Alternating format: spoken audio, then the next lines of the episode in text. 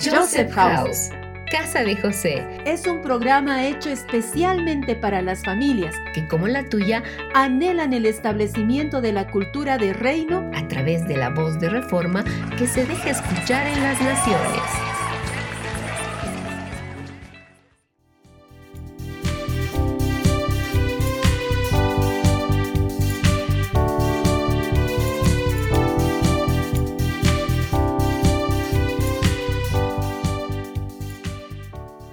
Bendecidos valientes, iniciamos este nuevo programa declarando la perfecta voluntad de Dios en ustedes y sus familias.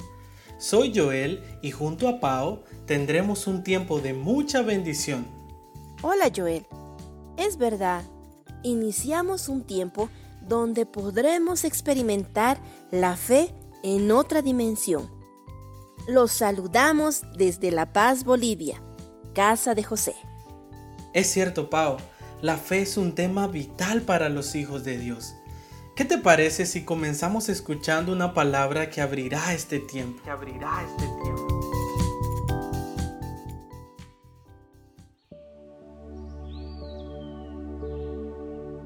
La primera fe que salvó al mundo. Un hombre que vivió en el principio del mundo nos relata lo que ocurría en aquellos tiempos. Pongamos atención, pues esto puede ser muy interesante. Muchas cosas han pasado últimamente. Es muy feo todo por aquí. No hay paz y todo es muy peligroso. Quería comentarles de lo último que ha estado pasando en realidad no es lo último, pero por alguna razón hoy quiero contarlo. Hace ya muchos años que veo a un hombre que era igual a todos los demás. Sin embargo, este tenía algo diferente. Diferente en su interior. Un día, de repente, comenzó a llevar muchos materiales. Y luego madera y todo lo acumuló en un descampado lejos de todo. Y algunas veces se le había visto hacer cosas extrañas, pero aquí casi todos hacen cosas muy extrañas. Sin embargo, este hombre era diferente, en algo aún más profundo. Él no era molesto, no era chismoso, más bien parecía que tenía algo que el resto había olvidado. Era bueno. Pasados los días, meses y años, casi no se notaba más su presencia por estos lugares. No se le veía ni a él ni a su familia, qué extraño. Pero por aquí todo se había tornado cada vez peor. Y pues cada uno se preocupaba por lo suyo. Incluso se oyó de una persona que decía que un día caería agua. Sí, caería agua nada más ni nada menos que del cielo. Habrán oído semejante cosa absurda. Todos sabemos que el agua está en la tierra y en los ríos y que las plantas son regadas por rocío en la mañana. Y eso es todo, así que sería una locura que caiga el agua del cielo, como si no tuviéramos suficiente con lo que vivimos. Años después, me enteré que este hombre, ¿cuál era su nombre? Mm, no lo recuerdo. Sí, este hombre este hombre, pero nunca pensé que fuera él. Tenía que ser otro, pero no, fue él. Él fue quien estaba diciendo que Dios le dijo que caería agua del cielo. ¿Por qué tuvo que ser él? Si este parecía una persona cuerda y, y buena. En fin, incluso pude ver que estaba haciendo alguna vez una construcción grande para cubrirse del agua del cielo. ¡Qué locura! Y qué locura porque arrastró a toda la familia entera con él. Oh. Fue casi chistoso y no sé, fue raro ver a toda esa gente trabajando en hacer algo tan largo con mucha madera. Dicen que para salvarse, bueno, qué desperdicio de tiempo y fuerzas. Podrían hacer otras cosas y pensar que casi, casi admiraba a este hombre. Lo vi por última vez hace ya unos meses y parece que sigue en su locura y a pesar de los años nadie pudo hacerle recapacitar. Bueno, a tener una super casa para dejar a todos los nietos.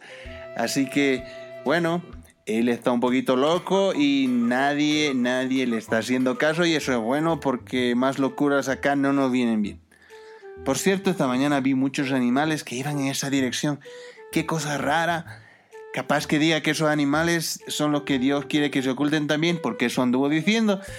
Pues bueno, mañana pasaré por allá, tal vez ocurrió algo interesante, pero ahora ya estoy cansado. Mejor los dejo y me duermo. Y a lo mejor sueñe con agua que cae del cielo. bueno, eh, nos vemos en otro momento.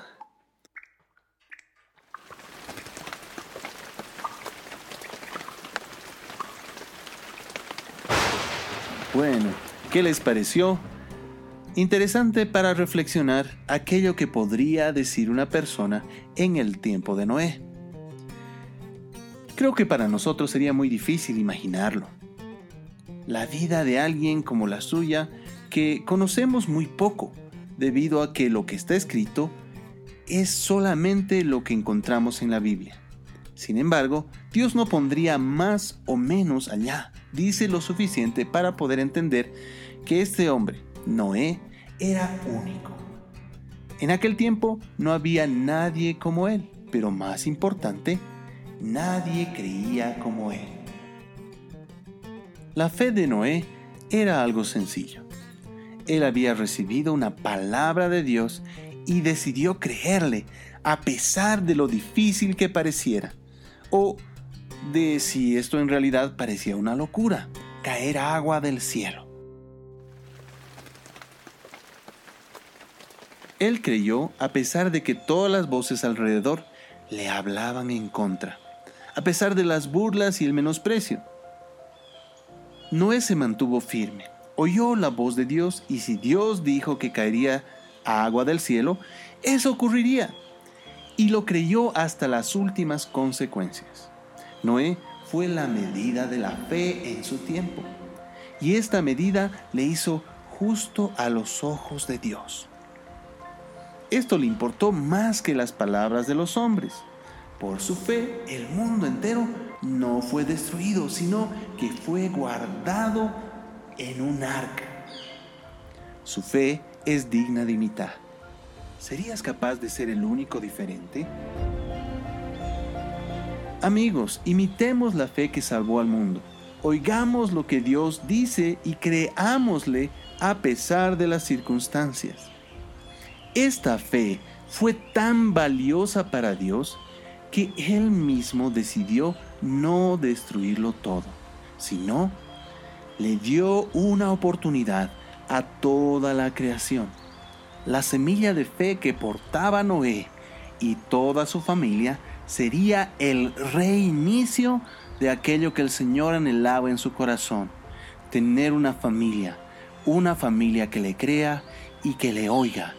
Este es el principio de un nuevo tiempo. Entonces, recuerda siempre lo valioso de la fe que tienes. Atesórala, guárdala y cada vez que veas el arco del pacto después de la lluvia, recuerda cuánto Dios valora la fe de aquellos que le creen cada palabra que Él les habla. Bendiciones.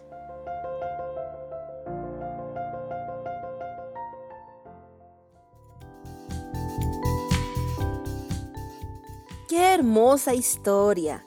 Es muy tremendo saber que Dios dio una oportunidad a toda la creación por causa de un hombre que creyó y le obedeció. Mm, y esto nos demuestra que para Dios es muy significativo el que le creamos. Así como Noé, en la palabra encontramos a varias personas que le creyeron a Dios sin ver la respuesta. Y de eso se trata la fe. Recordemos Hebreos 11 es tener certeza y seguridad de algo aunque no lo veamos. Es cierto. ¿Qué te parece si ahora vamos a conocer algunas experiencias de fe de algunos niños de Joseph House? Vamos a verlas.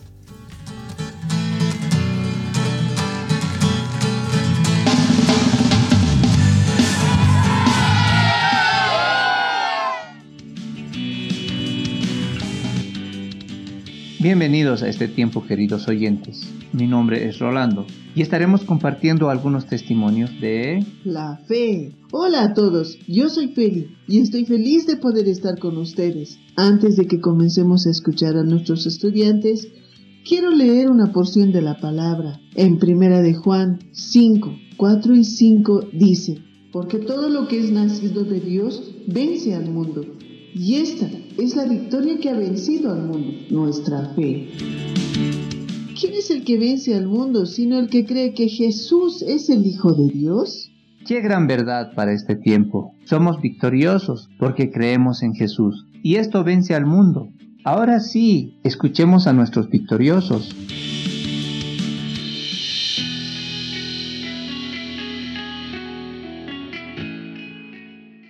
Lo que voy a compartir mi, mi experiencia con Dios, la que más em, influyó en mi vida. Bueno, estaba un día y mi abuela estaba muy enferma. Y llegó a tal, a tal punto de que vomitaba sangre. Eh, cuando vomitó sangre, fuimos al médico a ver qué ocurrió.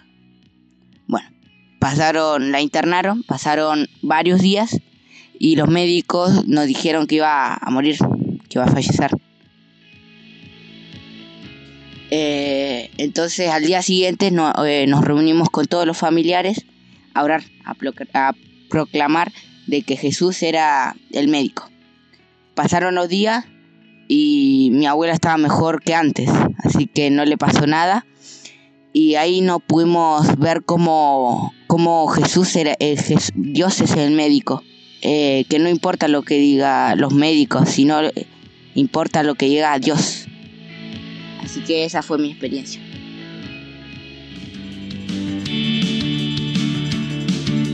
Con nuestra fe podemos ver que Dios cuida mucho de nosotros.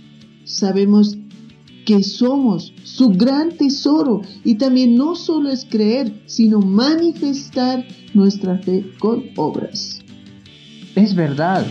Escuchemos el siguiente testimonio.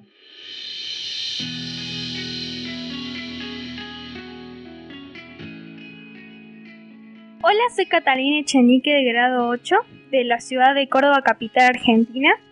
Y hoy con mamá les queremos compartir un testimonio de fe. Bueno, durante este tiempo como familia eh, sentimos la convicción y el deseo de poder estar ayudando y asistiendo a otras familias del cuerpo. Muchas veces el Señor, luego de una intercesión, nos mostraba cómo debía hacer esa ayuda y a quién. A veces mediante mercadería, otras con dinero y otras con palabras de aliento. Inclusive sucedió que durante toda una semana diferentes personas desconocidas tocaron el timbre de nuestra casa solicitando ayuda, a lo cual el Espíritu Santo ponía la convicción en nosotros de que ninguno se fuera con las manos vacías, viniendo a nuestro espíritu el pasaje de la viuda que lo entregó todo. La fidelidad del Señor se manifestó con poder, saciando todas nuestras necesidades, en sobreabundancia, no solo en lo material, sino también en recursos emocionales y espirituales. Bueno, sucedió también que en este tiempo comenzamos a tener un gran inconveniente. Bueno, por la cuarentena eh, mi mamá tuvo que comenzar a trabajar desde casa y utilizaba casi todo el día la computadora. Si bien teníamos dos, una de ellas estaba descompuesta y no se podía reparar, eh, por lo cual eh, turnábamos el uso de la computadora. Y yo, yo tenía que esperar muchas veces varios días para poder terminar las tareas. Habíamos presentado la situación al Señor y decidimos confiar y no preocuparnos. Bueno, hace un par de días una persona me sembró una computadora nueva sin saber absolutamente nada de la situación. Simplemente me ofreció, eh, me la ofreció porque se había comprado otra. Y esta, esta computadora, eh, casi no tenía uso y ya no la necesitaba. Para nosotros el pasaje que dice, buscad primeramente el reino de Dios y su justicia, y lo demás le será añadido, es una realidad en nuestra casa. El reino de Dios es oír la voz de Dios y obedecer prontamente. Y cuando sus hijos le obedecen, Él como Padre nos galardona.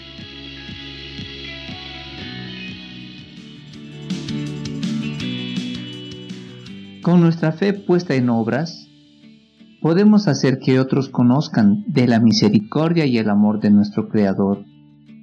Dios ve eso con gran valor y no se olvida de nuestros anhelos del corazón. Recuerden que todo lo que hagamos creyendo, Dios lo respalda. Escucha atentamente el siguiente testimonio.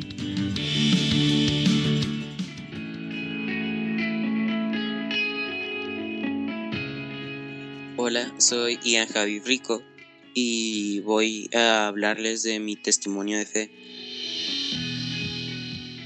Bueno, entonces todo empezó cuando yo estaba con mi madre, estábamos viendo un video donde unos pastores explicaban que había veces que si no podías resolver cosas económicas o que pasaban en tu familia, a veces podía ser por maldiciones generacionales.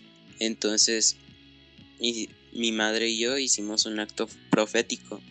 Pintamos una línea en el suelo.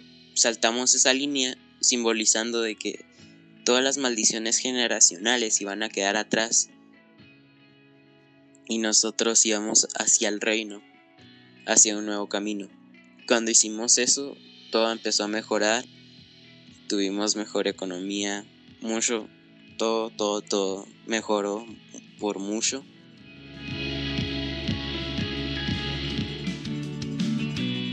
Recuerden siempre, nuestra fe vence al mundo. Quiero terminar este segmento mencionando lo que dice en 1 Timoteo 4, versos 11 y 12. Esto manda y enseña. Ninguno tenga en poco tu juventud, sino sé ejemplo de los creyentes en palabra, conducta, amor, espíritu, fe y pureza. Cada día esto puede ser más visible ante nuestra familia, ciudad, ante los cielos y la tierra. Sean bendecidos.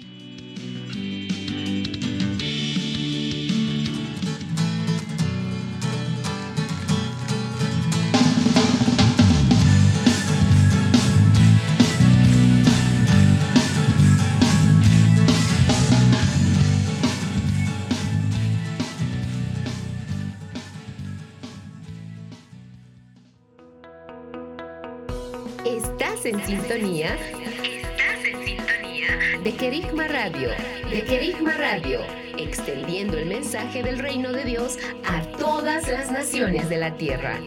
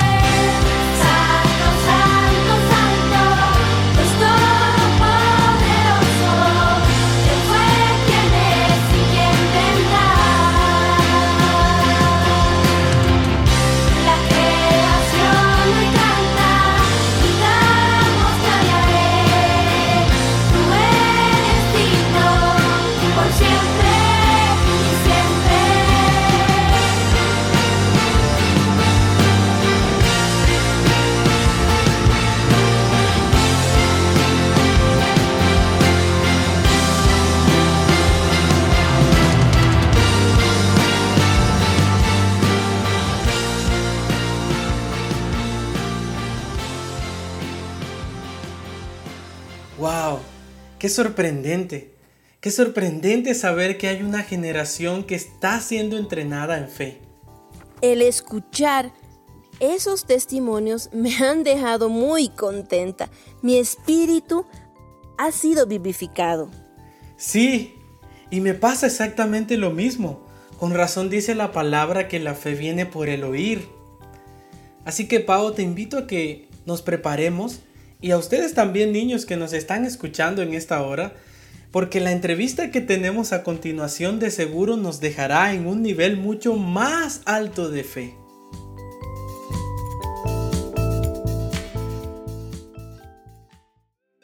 En nuestro sector de entrevistas tenemos gran privilegio de poder compartir este tiempo con una mujer llena de fe. Una mujer que su vida, lo que habla, lo que dice, lo que hace, revela su fe en Dios. Está con nosotros Ana María López, nuestra amada pastora Anita. Bienvenida, amada. Qué gusto tenerte con nosotros en este tiempo. Queridos hermanos, qué gusto poder estar con ustedes. Les saludo gratamente. Para mí es una gran bendición estar pudiendo compartir con ustedes. Gracias por la invitación. Amada Anita, comparte con nosotros qué es la fe para ti. Gracias, Norquita. A tu pregunta, ¿no? Para mí, la fe es creer en Dios y creer a Dios. Fe es confiar, estar persuadido y creer firmemente, tener plena seguridad de que lo que creo, aunque no lo vea, es. Está escrito en Hebreos 11.1 que dice que la fe es la certeza de lo que se espera y la convicción de lo que no se ve. Pastora Anita, coméntanos cómo vives tu fe cada día. ¿Cómo vivir la fe? Bueno, mm, para mí puedo haber dos niveles de fe, ¿no? El primer nivel de fe es el de salvación. Esa fe es una semilla de mostaza que nos es dado como un regalo, pues somos salvos por gracia. Jesús Cristo es el autor y consumador de la fe, esa fe que obra para recibirle y nacer de nueva. Esa fe es sustancia de la luz que me alcanzó. Le doy gracias al Señor por esa misericordia y por ese amor. El segundo nivel es el nivel de el de vivir cotidianamente por fe, porque por fe andamos y no por vista, ¿no? La base de esta fe para vivir día a día es saber el valor que tenemos para recibir. No, no importa cómo me valoran los demás. Yo creo plenamente que mi Padre me provee en todas las cosas. Dice la palabra que si a las aves las alimenta, entonces ¿cómo no me sustentará si soy su hija? Ahora en la práctica, mm, una expresión de la fe gráfica podría decirse, está en Efesios 6, 10, ¿no? El apóstol Pablo habla de las mm, continuas acechanzas del diablo, que como león rugiente busca a quien devorar. El apóstol Pablo nos dice eh, que nos vistamos de la armadura completa de Dios para poder resistir y estar firmes menciona de que sobre todo tomemos el escudo de la fe, con el cual podamos apagar todos los dardos de fuego del maligno. El apóstol Pablo usa una analogía, ¿no? Con el escudo usado por los legionarios romanos de aquella época. Un escudo que tenía una forma rectangular, parecía una puerta la escutaturión en latín. Dice que ese escudo era convexo, ¿no? Y otras veces también plano. Y estaba construido con tiras de madera, superpuestas unas y otras, las vetas en dirección opuesta. Encima estaba cubierto con un cuero de animales, ¿no?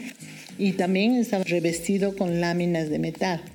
Pesaba entre 5 o 7 kilogramos. Tenía más o menos 1.6 metros de altura y un grosor de 5 o 6 milímetros de grosor. Los soldados a formar se colocaban de tal manera que el escudo mío iba junto al escudo del otro, ¿no? De tal manera que al avanzar juntos se formaba un muro de protección que los cubría para poder avanzar confiadamente contra todas las flechas, proyectiles, todo lo que llegaba y rebotaba y no les causaba daño. ¿No? La Biblia habla de los de que hay dardos de fuego del maligno. De la misma manera, qué interesante es usar el escudo de la fe. Eh, mira, una referencia más, este escudo era mojado antes de la batalla, porque los arqueros de los muros y las torres en aquel entonces dice que sopaban la punta de las flechas en aceite, en brea o en alguna grasa combustible y luego la prendían fuego y las arrojaban para que en su trayecto la flecha derramara fuego incendiara todo lo que tocaba. Ya te podrás imaginar, el que no llevaba escudo era alcanzado por la flecha y se encendía su ropa, su coraza y se encendía del todo.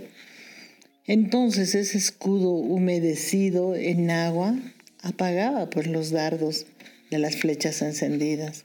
Así los dardos encendidos del maligno, que me son lanzadas cada día para destruirme, incendiándome con problemas en mi casa, en mis finanzas, en mi salud, con mis hijos, pues con mi esposo, con mi trabajo, con circunstancias adversas, ¿no? Ya sea ira, enojo, contiendas, divisiones, críticas de parte aún de nuestros amigos, enemigos, palabras soeces lanzadas para lastimarnos y para herirme. Son dardos encendidos que vez tras vez el enemigo con furia nos arroja, ¿no? Son las pruebas que son apagadas solo por el escudo de la fe, que es la palabra de Dios. Es interesante también ver cómo estos legionarios tenían una formación de escuadrones llamada, mm, creo que se llama tesudo, ¿no? Que significaba tortuga. Era como una forma de caparazón, era típica en los asedios.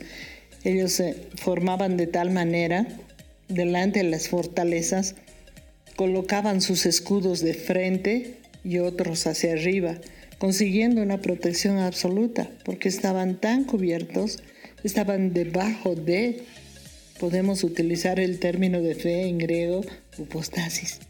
Frente a los proyectiles, las piedras, las ondas, todo tipo de objetos lanzados, ellos podían estar bajo cubierta, seguros, con plena certeza, con plena certidumbre. No les pasaba nada, ¿no? El diablo siempre va a mandar formas y maneras para provocar fuego a nuestro alrededor. Tristeza, frustración, amargura, dolor, duda. Pero ante todo eso, yo particularmente peleo con mi escudo de fe. Me aferro a la intimidad con Dios y tomo su palabra. En Génesis 15.1 dice, no temas, yo soy tu escudo y tu galardón será en sobremanera grande. Esa es una palabra que vez tras vez a donde yo voy, levanto mi fe, levanto mi escudo y avanzo con la certeza, con esa convicción y con mi fe que se activa por el oír la palabra de Dios. Crece, porque sin fe es imposible agradar a Dios y todo lo que no proviene de fe es pecado. Qué bendición el haber compartido este tiempo contigo, amada Anita. Te bendecimos, te damos gracias por tu tiempo y por compartir e impartir de tu fe sobre cada uno de nosotros. Eh, por último, queremos pedirte por favor que puedas dar un consejo, tu mensaje final y despedida. Un consejo para los oyentes. La fe acciona el favor de Dios. Agárrate de las promesas del Señor, una palabra o las muchas que fueron soltadas del cielo para ti. Y con esa confianza que da la fe, Avanza, no te detengas, no temas, avanza. Aunque sientas una lluvia de flechas, tú tienes tu escudo. Defiéndete con tu fe. Estás bajo cubierta. Recuerda, upostasis. Certeza, seguridad, upostasis.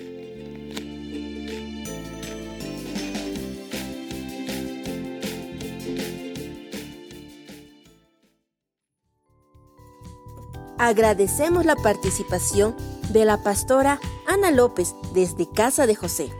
Definitivamente, lo que nos posiciona delante de Dios es saber cuánto le creemos. La fe es una perla preciosa. Qué tremendo también que la fe acciona al favor de Dios y nos ayuda a ver las cosas desde donde Él las ve. Eso es muy hermoso. Por eso es que donde hay situaciones que parecen imposibles, vemos oportunidades de milagros. Es cierto. Y recuerden, debemos vivir bajo nuestro upóstasis. El Padre nos da cobertura solo por creer. Pau, me gustaría hacerte una pregunta eh, que muchas veces yo también eh, hice a otras personas. ¿Alguna vez escuchaste sobre los héroes de la fe? Sí, claro. Hoy vamos a conocerlos, pero de una forma muy entretenida, en el siguiente sector, así que acompáñanos. Vamos a no dar clase hoy. Eh, buenas, buenas tardes a todos jóvenes. Es un gusto ser parte de esta clase. Y por cierto, veo muchas caras nuevas. Para quienes no me conocen, mi nombre es A. Soy el profesor de hebreo. Este semestre estaremos aprendiendo mucho sobre este idioma. Sean bienvenidos a mi clase. Gracias, profesor. Escuché cosas buenas de esta clase, estamos expectantes. Seguramente va a ser muy emocionante. Y esperemos que sí. En esta oportunidad hablaremos de una palabra que tiene un gran significado, una gran palabra para nuestra primera clase. Emuná. ¿Alguno de ustedes sabe lo que quiere decir esta palabra? Ahí, usted joven que levanta la mano, díganos su nombre y adelante con la respuesta. Sí, profesor. Una vez escuché que esta palabra también era traducida como fe y estaba relacionada a la justicia. Hey, hey, di tu nombre. Ay, lo olvidé. Mi nombre es Abel. Es verdad. Muchas gracias, Abel. Eh, permítanme profundizar un poco. La palabra hebrea emuná aparece en el Antiguo Testamento y se traduce como fe. En cambio, esta misma palabra emuná, traducida en griego, utiliza la palabra pistis. Entonces, emuná no solo significa fe, sino también confianza, fidelidad, creencia. Deriva de la palabra aman, que es seguridad y firmeza en las acciones. Si ustedes revisan su Biblia en Hebreos capítulo 11, verso 6, lo pueden hacer en casa verán algunos ejemplos mucho más claros. Ahora, como ya sabemos el significado de esta tan tremenda palabra, quisiera que todos ustedes puedan participar. Quiero que me den un ejemplo que nos haga entender un poco más el significado de esta palabra. manos arriba, por favor, ¿quién comenzará? Yo, profe. Hola, profesor. Yo llevo en mi mano un cordón rojo escarlata y me recuerda que yo y mi familia tenemos confianza de que podremos sobrevivir ante cualquier desastre. Mi nombre es Rahab. Muy bien, Rahab. Muchísimas gracias. Eso ciertamente también es fe. Ah, ahí, vamos, dinos tu nombre. Buenas tardes, profesor. Yo me llamo Noé y al parecer está lloviendo afuera. Eh, está bien, silencio. Eh, puede ser, pero ¿qué tiene que ver eso con tu respuesta? Lo que pasa es que cuando oigo la lluvia y caer las gotas de agua, pienso que todo podría inundarse. Pero entonces recuerdo que la fe es salvación para mi casa. Profesor, yo quiero participar. Eh, bueno, adelante, muchas gracias, Noé. Díganos su nombre, joven. Mi nombre es Moses. Y quiero contarles que yo sé de una historia de cómo un pueblo salió de la esclavitud y por fe cruzaron el mar. Ahí puedo ver realmente el significado de esa palabra. Es más, me veo en medio de ese mar. Hola, profe. Ya, ya que todos hablan, permítame que le cuente algo que, que yo mismo experimenté. Yo, yo tenía mucho temor, pero me dieron un encargo muy tremendo que debía hacer.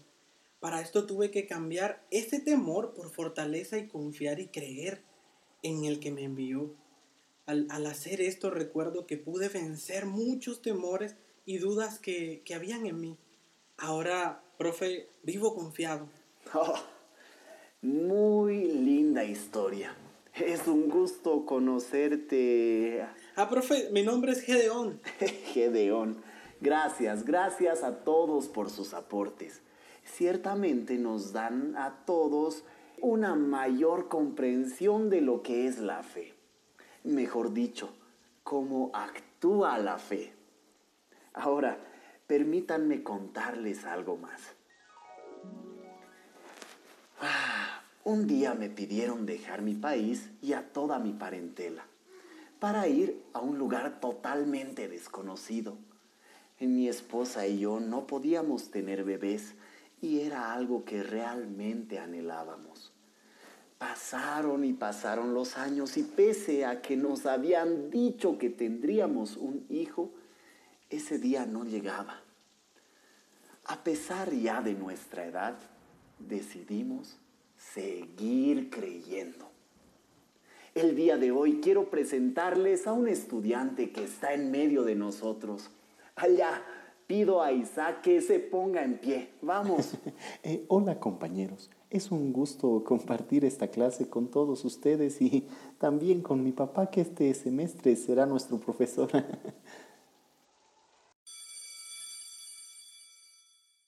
Qué interesante y tremenda estuvo esta clase. Escuchar a unos héroes, es decir, a unos estudiantes hablar acerca de la fe, me ha impactado. Y viene a mí esta palabra que dice, porque todo el que es nacido de Dios vence al mundo.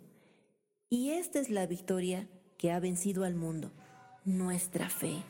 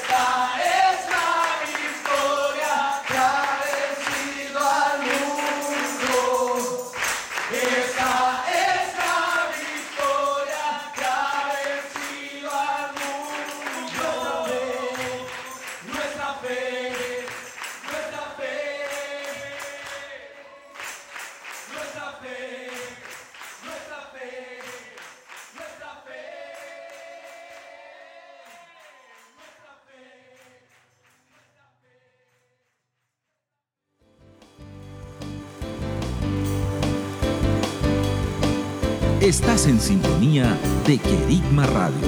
Radio. Extendiendo el mensaje del reino de Dios a todas las naciones de la tierra. A todas las naciones de la tierra.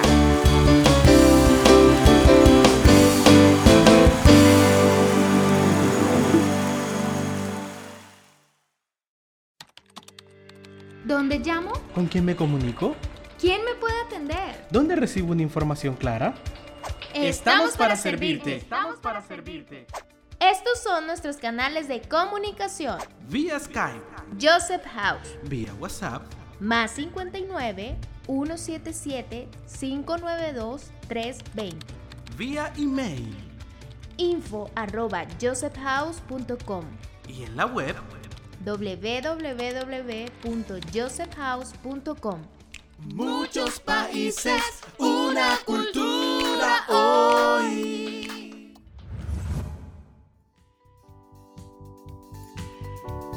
¡Wow! ¡Qué tremendo! Hebreos 11.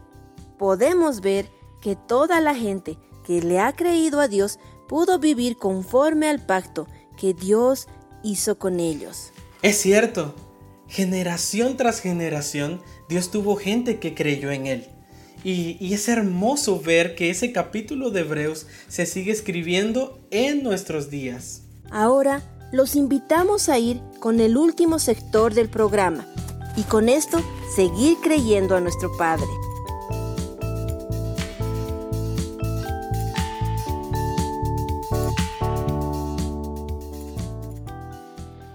Creer, confiar, estar seguro de algo, algo que sabes que es real. Son palabras o expresiones que escuchamos al hablar de la fe y al escuchar esta palabra, fe, la asociamos generalmente con religión, pero ¿solamente un cristiano, un católico o un musulmán tienen fe? ¿Es realmente algo exclusivo de algunos? Imaginemos por un momento a un niño pequeño. Él abre los ojos después de una placentera siesta durante toda la noche en su confortable cuna e inmediatamente gira la cabeza en dirección a la cama de sus papás, donde está seguro que encontrará a alguno. La cama está vacía. Sin embargo, mantiene la calma, pues está seguro que en cualquier momento entrarán por la puerta de la habitación a tomarlo en brazos. Eh, si bien no podemos entrar en la mente del pequeño por su serenidad, podemos comprender que él está confiado en que no lo dejaron solo. Es decir, confía en sus papás. Cree que no lo dejarán. Está seguro que en tan solo un momento habrá alguien con él Podríamos decir que de alguna manera, aún antes de poder hablar, este pequeño tiene fe. Cambiemos el escenario. Un joven se dirige hacia la puerta de su casa. Es muy pero muy temprano. La mamá en la cocina está comenzando a preparar el desayuno para los hermanos menores. Ve a su hijo mayor y sonríe levemente. Gran milagro verlo totalmente listo para salir a esa hora sin rasgo de sueño. Lo que puede hacer un poco de motivación con deporte, piensa. Espero acá a las 12 para que puedas asearte antes del almuerzo. Le dice mientras el muchacho sale al ver a sus amigos frente a su casa. Sin pensarlo responde, Claro que sí, mamá. Te veo en unas horas. Te amo. Y sale apresuradamente. Tanto la mamá como el joven dan por hecho que se volverán a ver en tan solo unas horas. Ninguno piensa en la gran cantidad de peligros y posibilidades que hay de que algo pase y no vuelvan a verse. Es decir, confían o tienen fe en que las cosas se darán como ellos lo esperan. Mm, ¿Pensaste alguna vez cuántas veces obramos de esa forma? ¿No es acaso nuestro día a día? ¿No es lo que cualquier persona del planeta vive? ¿No es parte de toda cultura el decir, nos vemos, hasta mañana, llego en un ratito, estaré ahí en vacaciones? Situaciones que dan por hecho que las cosas se darán como lo planificamos. ¿No es eso fe? Un último escenario a describir. Junto a una persona que se mira en el espejo con detenimiento está la silueta de un ser extraño. Tiene alas huesudas, una boca alargada, prácticamente un hocico, brazos largos que cuelgan, ojos pequeños y una mirada maliciosa es negro por completo. Se podría camuflar fácilmente en la oscuridad, pero en realidad es un espíritu proveniente de las tinieblas. Es un espíritu de rechazo que susurra mentiras a la señorita que se encuentra ya 20 minutos frente al espejo, mirando su rostro, luchando en su mente para aceptar la forma de su nariz. Ella la ve normal pero ese espíritu le dice que es muy grande, que es muy fea. Ella no sabe qué hacer. Eh, quizás un tutorial en YouTube para maquillaje de principiante, piensa por un momento, y al pensar, levanta los ojos a la esquina superior derecha del espejo, donde hay un pequeño sticker con un versículo que lee en voz alta. El Señor es nuestro Dios. El Señor uno es. Y al pronunciar esto, cierra los ojos pues está asimilando esta verdad. Al mismo tiempo el demonio comienza a temblar y se aparta, pues cree que ciertamente Dios es uno y es muy poderoso. ¿Qué? Entonces, ¿quiénes realmente tienen fe?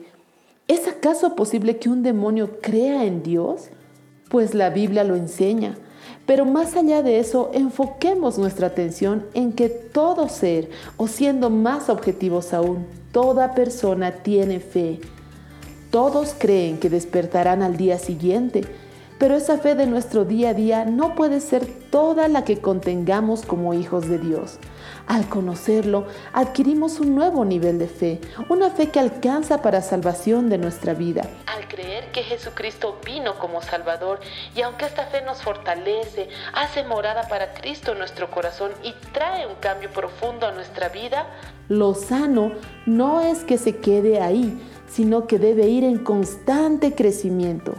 O dicho de otra forma, debemos adquirir nuevos niveles de fe.